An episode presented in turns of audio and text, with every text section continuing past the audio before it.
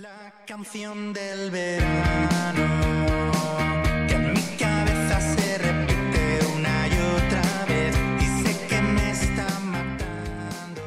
Y bueno, por fin, ya por segunda vez, tenemos con nosotros a... Bueno, esta vez tenemos a Celia y a Roberto, eh, bajista y guitarra. Muchísimas gracias por estar aquí, bienvenidos. Muchas Hola, gracias a vosotros. gracias. Un placer. Bueno, ¿qué tal? ¿Qué tal esta semana? ¿Cómo habéis pasado el día? Sí, por, por romper un Pues poco el hielo. bien. La verdad que ahora que empieza a hacer eh, buen tiempo, pues parece que se acerca el verano, ¿no? Como la dice la canción. Em, vale, y, y bueno, así por... Estamos escuchando justo la canción del verano, que es la, la última canción que habéis sacado. Ahora para... Yo creo que un poco para ir entrando en, en calor ya, eh, ir entrando en materia, a ver si este año puede haber algún festival. ¿Qué tal? ¿Cómo, cómo la habéis sentido vosotros? Bueno, la verdad que, mm, que todavía hay bastante incertidumbre, pero sí que tenemos fechas cerradas, ¿no? Ya cuando, cuando se mm, acerque el verano por fin, pues no sé exactamente mm, eh, de qué forma. Nos gustaría a todos que, fuese, que fuesen conciertos de pie, que fuesen conciertos sin mascarilla, pero bueno, eh, eh, poco a poco, hay, hay cosas. Guay, guay. Porque hay algún... ¿Hay algún festival o algo que ya vaya viendo cerrado? Aunque seguramente todo sea top secret. Claro, es que es eso, es que hay muchas cosas que están eh, cerradas, pero no, no se pueden decir. No se pueden decir básicamente porque, mm, como todavía no se saben las medidas que, que se van a poder tomar, pues no se sabe si eh, va a ser un concierto más grande, más pequeñito, pero bueno, hay cosas, hay cosas, sí. De acuerdo, de acuerdo. Y bueno, esta canción en concreto, em, creo que la cantas tú, Roberto, ¿puede ser? O sea, es Bueno, como la el- cantamos entre, entre eh, Celia, David y yo, que las estrofas las canto yo, pero luego en el estribillo hacemos un- un coral. Claro, sí, bueno, eso es bastante, como bastante típico de vuestras canciones, que son un poco entre todos. Pero eh, quería preguntaros si más o menos em, la canta la persona que la compone o, la repartís un poco según, uy, esta canción que has hecho me gusta mucho, ¿puedo cantarla yo? ¿O cómo, cómo soléis hacerlo? Bueno, mm, normalmente el que, el que empieza la idea, por así decirlo, luego termina cantando más. pero, pero bueno, al final eh, cada canción no es que la haga uno solo, porque participamos un poco todos eh, de diferente forma, pero terminamos eh, eh, haciéndola entre todos, ¿no? Bueno, pues eh, bueno, como hemos dicho antes de que empezase la entrevista, eh, bueno, gracias por, primero que todo, gracias ya por estar aquí eh, otra vez. Es, pocos programas tienen la, la posibilidad de tener dos invitados que sean los mismos. Pero bueno, pues tenemos hoy con Un nosotros a- placer a- estar aquí. Ha, ha venido solo para la entrevista eh, Manu, que justamente fue uno de los que más preguntó eh, el otro día y más interesó por vosotros, así que bueno, dale. Pues nada, bueno, quería empezar agradecer, agradeciendo, agradeciendo que vi- hayáis venido aquí por segunda vez. Y también quería decir que me considero un gran fan, ya que estuve el otro día en el nuevo Teatro Alcalá, en el concierto. Joder. Bueno, tengo que daros la enhorabuena, me encantó de verdad. Con Muchísimas todos, gracias. todos los colegas bailando, bueno, como podíamos, pero bueno. A mí me gustaría, eh, me gustaría que, mm, que mandaseis un mensaje pues, para aquellos grupos que están intentando ahora mismo hacerse camino en una industria que, bueno, que al final apuesta por, pues, por, lo, que siempre, por lo que siempre triunfa, ¿no? Yo también como músico clásico, que me siento un poquito discriminado por esta industria, pero... Claro, haz un poco de introducción, tú estás estudiando violín Sí, ahora, sí, ¿no? Sí, yo estoy actualmente estudiando primero de grado superior de interpretación musical aquí en Madrid y nada. Bueno, estamos todos en el mismo en el mismo gremio. Pero bueno, eso. Yo creo que, creo que hay que hacer siempre lo que a uno le, le gusta. Y si en tu caso es la música clásica, pues tirar por lo que te apasiona, aunque suena muy atópico, pero es que es lo único que funciona realmente. Entonces, nosotros siempre hemos sido muy del punk pop y aquí estamos, ¿no? No hacemos nada distinto de lo que veníamos haciendo con 15 años. Entonces, también hay que hacer las cosas un poco sin esperar nada a cambio, porque aquí pues estamos todos, como tú dices, en el mismo barco, pero cada barco pues va a un puerto distinto y nunca se sabe. En nuestro caso estamos eh, ahora viviendo un momento muy dulce y nos sentimos muy afortunados y ojalá esto dure mucho tiempo, pero si por algún casual esta situación idílica no, no- durase en el tiempo, pues no dejaríamos de hacer lo que hacemos tampoco. Además, Celia, creo recordar de haber leído por ahí que tú tenías formación musical, has estudiado expresamente, bueno, si bajo o guitarra, ¿qué, fue lo que estudiaste?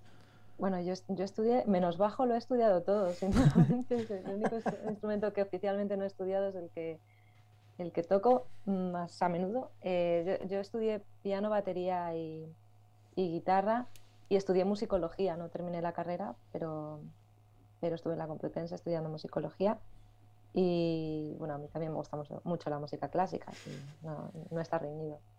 ¿Y, y qué tocáis algún instrumento así raro que digáis, pues toco también la marimba, se me da bastante bien, aunque nunca la he estudiado, o alguna el, cosilla el ukelele, sí lo tocamos Robert y yo. Sí, el ukelele, Es pero Ya no es raro el ukelele. sí, Sí, ya es como, es lo que iba a decir, que no, que no es un instrumento raro, ¿no? Ya mm, es como bastante típico. Desde, desde eh, Sam, ¿cómo era la canción de el hawaiano? ¿Cómo se llamaba? Sam, Carlos Atnes. Somewhere over the rainbow, ¿no? Somewhere over Eh, the Rainbow. eso. Desde entonces, pues Ah. se ha hecho. Lo ha traído al mainstream. Sí, lo sí. trajo al Claro, mainstream. claro, sí, sí, sí. Pero bueno. Queríamos preguntaros también, porque hemos estado leyendo por ahí y. Bueno, ya iba a decir otra vez la típica de. Os preguntamos el otro día, pero eh, yo ya lo dejo aquí. La mayor parte de preguntas las hemos preguntado el otro día, por si acaso. y ahora continúo con la pregunta. Vimos que os fuisteis de, de gira a Japón. ¿Cómo surgió? O sea, explicar más o menos, porque claro, alguien que diga. Pues no hay muchos grupos españoles que se hayan ido a Japón. Bueno, a- antes de, de comentar esto, tenemos que, tengo que decir que, eh, que esa fue la, la baza que jugamos para que Celia entrara en el grupo.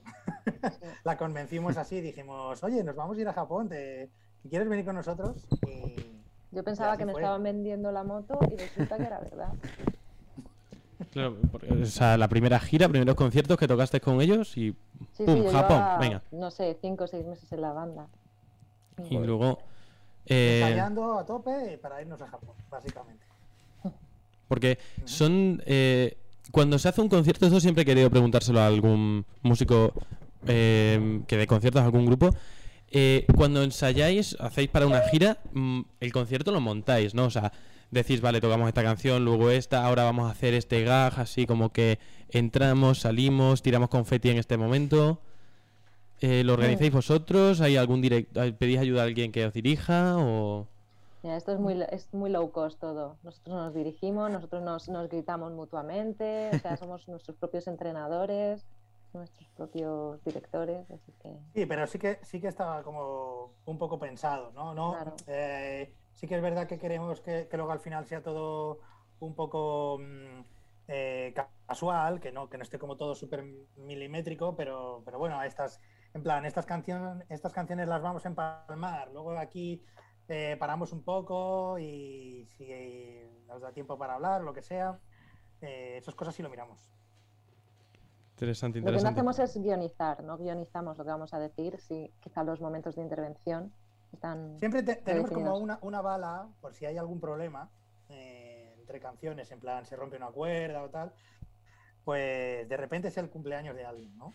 Sí, creo que el, el de quién fue en el Teatro Alcalá. ¿Eh, ¿Fue el mío? ¿Fue el, el de Rafa? Fue el de Rafa. El, el- el- en el Teatro Alcalá, Rafa, ya no recuerdo, pero vamos. Fue el de, creo que, Normalmente. El creo que fue el de la madre de alguien. Si no, si, si recuerdo bien, creo que fue el de la madre de algún integrante del También, grupo. El de, Sí, el de la sí, madre de... puede ser el de- David, ¿no? Sí, sí. sí. ¿Y eso que se hace para ganar un poco? hacemos todos, todos los conciertos cuando pasa algo raro.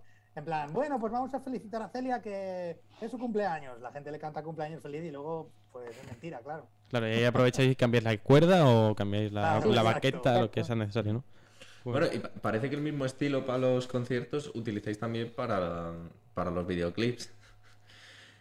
¿Cómo surge? Porque esto de verdad, el otro día yo estaba revisando más o menos qué vídeos tenéis por YouTube y tal. ¿Cómo surge la idea para hacer el videoclip de por todas esas cosas? Porque para quien no lo haya visto, el videoclip son ellos en, la, en una feria, se emborrachan y se suben en todas las atracciones y acaba mal. El videoclip acaba mal, pero ¿cómo surge Pero esa idea? eso sí que no está trampeado, ¿eh? La- eh, el bofe que ha hecho Robert, eso lo viví en primera persona. Que después de eso dijo, yo me cojo un Uber que le den por culo al videoclip. Me dejaron gusta". tirado, me dejaron tirado en un banco, tengo que decirlo, porque No te ¿sabes lo que dejamos pasa? tirados, Yo- me obligaron a subirme en Sí, atracciones. ¿sabes lo que pasa? lugar. Que lo grabamos y yo pues duré muy poquito. O sea, yo me tiré en la V y ya en cuanto hizo así eso dos veces dije yo, me planto, me planto ya. Y claro, no habíamos grabado muchas tomas todavía del, para el vídeo. Así que ellos continuaron y yo estaba ahí, pues, o sea, un despojo humano en, el, en un banco. Un coste de producción también barato. O sea, qué gran idea. O sea, es una muy buena idea. Cuatro GoPros, una botella de tequila y ala, a tirar Claro. y hasta donde lleguemos. Joder. Barato tampoco fue que las entradas para las, Las entradas atracciones. de la feria, cuidado, ¿eh? Ah, bueno. Ostras. Las ferias últimamente son más caras cada vez, ¿eh? Son... Sí. Están subiendo los precios. Ya, como tiene que ir menos gente por aquello de la distancia social y esas cosas, pues. ah. Después, bueno, informándonos sobre la entrevista, eh, vimos por ahí un vídeo de una actuación que hicisteis en un programa llamado Destino Eurovisión 2009. Eh, Yo no había nacido, entonces yo no puedo hablar. no estabas todavía con ellos, pero bueno, eh, Roberto, ¿cómo, ¿cómo lo vivisteis? Porque, bueno, eh, creo que ese año fue Soraya, ¿verdad? Sí, Eh, sí, sí, sí. Nada, que yo, pues la verdad que para nosotros es una, una experiencia súper guay que tuvimos, ¿no? Se dio la casualidad de que justo ese año, bueno, ese año y el anterior, creo, pues eh, se elegía al eh, representante de Eurovisión por votación en, en Internet. Entonces era un poquito como más democrático, había todos los estilos y tal, y había como una categoría de indie. Nos presentamos y, y bueno, pues nos llevaron a, a la semifinal y luego a la final. Y, y la verdad que, que- que estuvo muy bien. Lo que pasa es que al final no, no pudimos ir, fue Soraya. Bueno, bueno. No, no muy remarcable. Yo, re- yo ese año recuerdo que lo viví con emoción porque Soraya es de Extremadura y claro, cuando va alguien de tu Ángel- tierra que va... Es, es- ¿cómo se llama? Euro. Eurofan, yo soy bastante Eurofan. Eurofan. Muy, Sí, sí. muy, mu- mu- vamos. Y aquel año pues lo viví con mucha emoción. Guau, Soraya, pero claro, no... Cuando lo vi no me acordaba Bueno, de que... tengo que decir que, que, mm, eh, en aquel, aquel día pues la liamos un poquito porque las galas estas de televisión española son en directo y en la actuación final tiramos, eh, nos parecía una idea genial tirar una tarta de merengue al escenario. porque hay un momento, hay un momento de, de la canción que eh, había una chica, una bailarina, que le tira una tarta a David en la cara. que Era como parte del, del show, ¿no? Y a nosotros nos pareció una idea genial. Pero luego después de terminar parece que no, que no fue tan buena idea. Lo tuvieron que parar para eh, publicidad, 20 minutos, Pero, tenían que limpiar todo el escenario y tal. O sea que o sea, para, em- montamos un follón bueno. metieron la publicidad a propósito por, por el fallo con la Sí, sí, tarta. sí, o sea, fue. no, a nosotros nos dijeron publicidad y entráis. Entonces, publicidad, actuamos.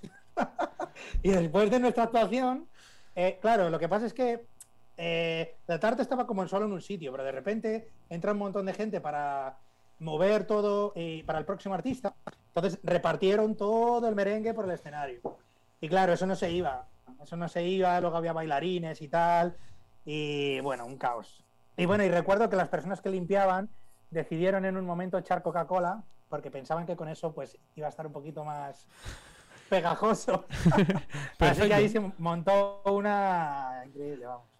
Pues sí, sí. ¿Os, echa- os echaron mucha bronca o simplemente os dijeron, bueno, Sí, eh, sí, un broncazo, un broncazo increíble. Bueno, recuerdo que el, el director del programa nos dijo literalmente, no vais a volver nunca más a la tele. Lo que pasa que luego, dos semanas después, eh, nos envió una carta disculpándose porque, bueno, eh, la verdad que supongo que para ellos fue un poco de estrés, ¿no? Eh, pero luego terminó bien la cosa. Ya. Y si, por ejemplo, os llamasen, porque esto, eh, por ejemplo, el último año, eh, este año va Blas Cantó a Eurovisión y va por, eh, porque lo han elegido a dedo, vaya. Em, Si de repente recibís un tel- una llamada de televisión española y os dicen, em, oye, ¿os interesaría ir a Eurovisión? ¿Qué- vamos, claro que sí, hombre. Hombre, yo espero que fueseis, vaya, yo creo que igual- Claro, tenemos muchas sí. posibilidades, ¿eh? Ya nos hemos presentado, así que no, no te puedo decir lo contrario. claro, claro. Sí, pero bueno, como siempre está el...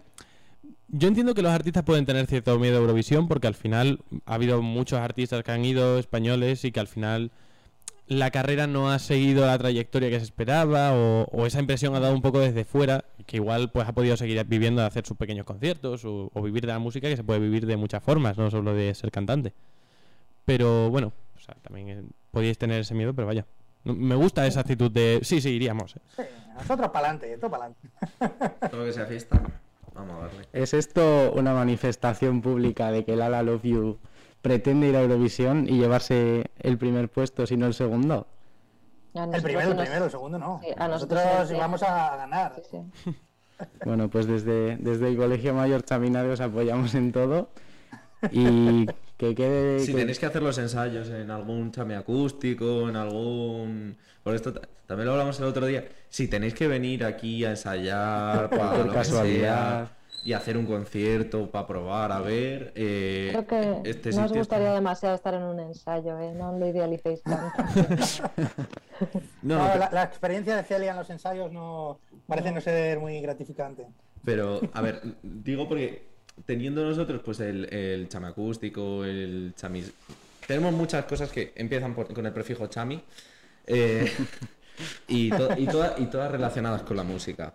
Entonces, eh, bueno, traemos gente de fuera, bandas y grupos. Ha estado La Moda, ha estado el año pasado Ajolo- eh, eh, eh, Ajolotes, sí, mexicanos.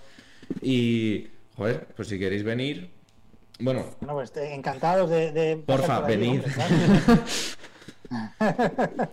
Y bueno, recientemente habéis recibido el, el premio Odeón a Mejor Artista Revelación. Eh, bueno, llega también, tarde ese, ese premio. bueno, no, es decir, han pegado el pelotazo ahora hace Ah, poco bueno. también el Ah, bueno, premio, claro, es, es revelación, no novel, vale. el EMA Claro, a- ¿sabes? Pero yo tenía la misma duda, tenía la misma duda, y es que se lo dan a artistas que tengan eh, como máximo dos álbumes. Por eso Vale, es, eh, Ah, eh, no es como novel. ¿m? Ujú. Claro, claro. Entonces, Bueno, claro, tú puedes tener 80 años si tienes un disco solo a revelación. revelación. Y también os dieron el, el EMA Mejor Artista Español, si no recuerdo mal. Em, Eso es. Joder, que de repente estos dos premios, este boom de, de reproducciones, ¿cómo, ¿cómo se vive eso? De pr- prácticamente de la noche a la mañana y prácticamente todo en un confinamiento sin poder dar conciertos. Como hay frustración, hay un poco de bueno, pues ya Pero lo llegará que el tienes momento. es el mismo dinero y, la, y, y tres veces menos de tiempo. Es ya, ya está, es eso. No, es que es verdad, no, no, no hemos podido, eh, hablando en serio, es que no, no, no lo hemos eh, vivido. Es que tenemos los números, tenemos los datos, tenemos la ilusión de lo que está pasando, pero no hemos podido vivirlo en directo. No, no ha habido apenas conciertos, los poquitos que ha habido han sido con un aforo muy, muy reducido. Entonces tampoco nos hacemos a la idea de quizá la magnitud que está teniendo todo esto, porque no vivimos en un mundo real en el que se pueda manifestar como debería ser. ¿no? Sin, sin pandemia estaríamos en una situación muy distinta, pero Claro. estamos en casa como todo el mundo. Y mm, esto era interesante que lo planteabais el otro día que eh, o sea, mm, se puede vivir de las reproducciones de Spotify, creo que decís que no. O sea, No, a modo de porque están como muy idealizadas, ¿no? Creo yo. no, no. Sí, eh, a ver, eh, Spotify es algo que, está muy bien porque la gente, eh, bueno, democratiza un poco la, la música. Mm, Cualquiera puede escuchar el estilo que le dé la gana. Eh, y sí es cierto que, mm, bueno, pues cada mes te repercute un poco económicamente, pero mm, no se puede vivir de, de ello. O sea, supongo que a lo mejor artistas de Estados Unidos que tienen millones y millones de reproducciones, a lo mejor eh, pues mm, le da algo más de dinero, pero nada en comparación a, a lo que son los conciertos, ¿no? Ba- se me ha ido el micro. Es bastante entendible. Así que, bueno, em, sí que quería preguntaros, no sé si queréis intervenir y inter- decir lo que queráis. ¿eh? Hombre, yo, Eh. yo quería hablar un poco de Spotify porque, mm, bueno, hace un año más o menos, eh, la cantante Amaya, bastante famosa en el programa de Movistar Cero de la Resistencia, Amaya, contigo empezó todo. Amaya, con- pues, bueno, hablando de Spotify, fueron siete canciones las que subieron al top viral de La La Love You tras esta mención de Amaya. ¿Cómo reaccionasteis ante, ante, esta, ante esta mención? Los vivimos como una anécdota. Yo creo que pensábamos los cuatro que se iba a quedar en un día anecdótico y luego pues se vio que, que la reacción de la gente pues se perduró en el tiempo, que ya se quedó un poco más atrás el tema de que Amaya nos hubiera recomendado, sino que ya subían las escuchas por sí solas, eh, porque la gente se interesaba en nosotros. Y yo creo, he de decir que lo vivimos como un día así como de mucha ilusión, pero que no pensábamos que iba a tener demasiada repercusión. Y yo ya lo siento bastante atrás, he de decirlo, porque para mí sí es un día puntual en el que pasó una cosa, pero luego como ya sacamos meses más tarde el fin del mundo y eso fue un boom por sí solo, he de, de reconocer que yo no siento que, que lo de Amaya haya tenido más repercusión que la que tuvo, que por supuesto nos puso en un escaparate muy, muy grande, nos dio una oportunidad muy grande, pero con Amaya, como no hemos coincidido ni la conocemos en persona ni, ni nada, pues no sé si Robert tiene algo que añadir, pero en realidad es algo, yo lo vivo como algo No, anecdótico. pues es lo, lo- lo que has dicho tú, que en el fondo eh, nos sirvió un poco para que nos pusieran el foco de la gente y, y se lo estamos eternamente agradecidos, claro. por supuesto. Claro, porque esta reedición del disco de la pizza, en la que, bueno, incluís el tema de La La Love You, de Fin del Mundo, perdón, y, mm, creo que algún otro tema, eh, ¿estaba ya programada de antes de, de lo de Amaya y de la Resistencia? No, no, No. es que eh, la, la cosa es que el- eh, la canción del fin del mundo no estaba editada en formato físico, eh, también habíamos hecho eh, alguna otra canción en, el confinamiento y tal, y, y como este disco de, la pizza, pues es un disco que ya tenía años, y, ahora con, bueno, pues con todo lo que había pasado, con el fin del mundo y tal, pues estaba teniendo más repercusión, pues se decidió mm, sacar un, vinilo que no tenía, no, no existía ningún vinilo, o sea, había eh, un formato CD de, ese álbum, pero no un vinilo, así que eh, bueno, decidimos hacer una, una reedición incluyendo estas canciones también. ¿no? Interesante. Y bueno, no sé si tendríais. eh, esto, evidentemente, no es la Resistencia, no tiene un millón de, visualizaciones en las entrevistas, pero si tuvieseis que quisieseis recomendar un artista que, que últimamente estéis escuchando, así un poco más desconocido, ¿tenéis alguno así en la cabeza? Yo voy a recomendar a Georgia Beni. Georgia, eh, lo- Sí. no os importa que lo busque, ponga. Georgi Georgina con Y, Beni. Que igual Y decís. final, Georgia Beni. Vaya entrevista que me hacen en la que ponen música de gente que no soy yo, ¿no? Pero bueno, eh, si no os molesta, de lujo. Bueno, a ver, Eh, tampoco, tampoco podemos garantizar que suba como subisteis vosotros con la entrevista de. Maya, pero a lo mejor unas 75 reproducciones más, algo por el estilo se Todo, puede todo se agradece. Claro. Eh, Claro, Georgia entiendo que con G, ¿verdad? Sí, Georgia. em, No, creo que Es dijo- Georgie Aveni. ah, Ah, ya ahí lo tienen, ya, ahí lo tienen. Georgi. ha tenido Ah. que salir mano al rescate. Esto es muy difícil, ¿eh? Llevarlo. Vale, ¿eh, ¿alguna canción en concreto? Pues a Cachitos, que es la última que sacó. A cachitos. Uh, ostras, do- eh, pocos, pocos oyentes, a ver. A ver cómo suena. Tengo miedo de enfrentarme a mí cuando amanezca y no verte ahí. No sé si puedes darme todo o a. Si no puedes darme nada y me bajo de este tren, pero quiero darte todo de a poquito y si me dejas. Bastante. Bastante interesante, así, lofi un poco. Tiene de muchos estilos. Esto sí le ha dado ahora por hacer lo-fi, así que Como califato tres cuartos. Pues bien, bueno, yo la apunto, de hecho, ¿eh? Yo me la guardo aquí y. La seguiré, la, eh, le mantendré un ojo, por si. Ojalá. Ojalá le vaya bien, vaya. Eh, bueno, pues creo que ya, eh, ya estamos acabando. Estamos llegando ya al final de la. No de sé la si tenéis Una- alguna, una última alguna última pregunta. pregunta Yo, yo quería preguntaros esta canción de, de la canción del verano con la que hemos empezado, que hemos hablado poquito de ella. eh, supongo que será, bueno, comentabais el otro día que era un poco el primer single de algo nuevo, pero que tampoco queréis poneros tiempos. Mm, ¿Hay alguna novedad del domingo ahora? O... Bueno, eh, del domingo ahora no. bueno, si queréis Pero, comentar. bueno, eh, esto es una- un primer single que queremos que queríamos mm, lanzar de adelanto de lo que próximamente será un futuro álbum, ¿no? Mm, Creo que el plan que tenemos es, bueno, pues sacar algunos singles y esperemos que pues después de verano, otoño, no sabemos muy bien, pues eh, podamos sacar este nuevo disco. Pues ojalá, ojalá que sí, ojalá que vaya, vaya todo muy bien. Y bueno, pues muchísimas gracias de verdad por, por haber venido, por eh, eh, hacernos el favor de repetir la entrevista. Habéis sido nuestros primeros y nuestros segundos invitados. Y, y pues nada, eh, la publicaremos en cuanto esté. Eh, muchísimas gracias por todo y nos despedimos con El fin del mundo, que no sé si quedará alguien que no la conozca, pero si no la conoce, pues ahí va para vosotros. Y bueno, Manu, Diego. bueno, pues muchísimas gracias por volver. a- Muchísimas gracias por volver. vosotros, encantados. Placer.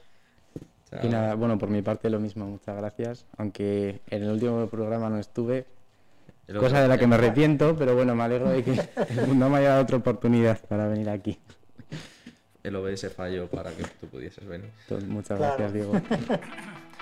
Hola, yo venía a decirte que bailaras a mi lado, que esta noche estás tan guapa, yo estoy más guapo callado. Lo siento, no sabía que ya había quien se muera por ti.